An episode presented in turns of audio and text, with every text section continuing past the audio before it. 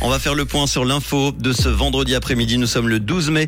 L'essentiel de l'actu sur rouge, c'est avec Pauline. Bonsoir Pauline. Bonsoir à tous. Plus de 25 000 cancers de la peau chaque année en Suisse. Le nombre de piratages a considérablement augmenté dans le pays en 2022 et un ciel couvert cet après-midi santé, plus de 25 000 cancers de la peau chaque année en Suisse. Le nombre de nouveaux cas a d'ailleurs doublé au cours des 30 dernières années dans le pays. Face à ce constat, le réseau européen des dermatologues Euromélanoma et la Société suisse de dermatologie lancent une nouvelle campagne pour sensibiliser la population à la prévention du cancer de la peau. Cette campagne cible d'ailleurs particulièrement les jeunes.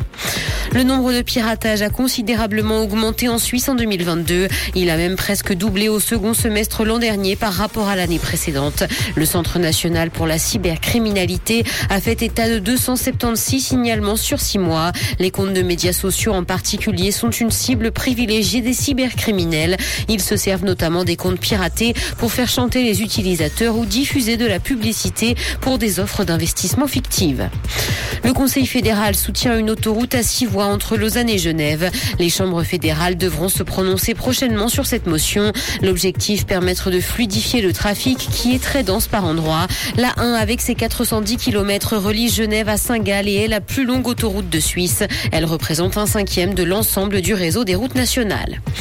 Dans l'actualité internationale, la baisse de la natalité en Italie inquiète le pape François. Le souverain pontife a appelé aujourd'hui les responsables politiques à trouver des solutions pour contrer l'hiver démographique dans le pays. Pour la première fois, le nombre de naissances est passé sous la barre des 400 000 en Italie l'année dernière, selon l'Institut national des statistiques.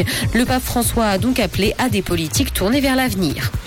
Après six ans d'attente, le nouveau Zelda est disponible. Il pourrait d'ailleurs être encore plus vendu que l'opus précédent. Ce nouveau volet baptisé Tears of Kingdom a déchaîné les passions bien avant sa sortie aujourd'hui, puisque chaque extrait vidéo a été visionné plusieurs millions de fois. Le jeu vidéo a été créé en 1986 et suscite donc encore aujourd'hui l'engouement des joueurs. La franchise s'est vendue à 125 millions d'exemplaires à travers le monde.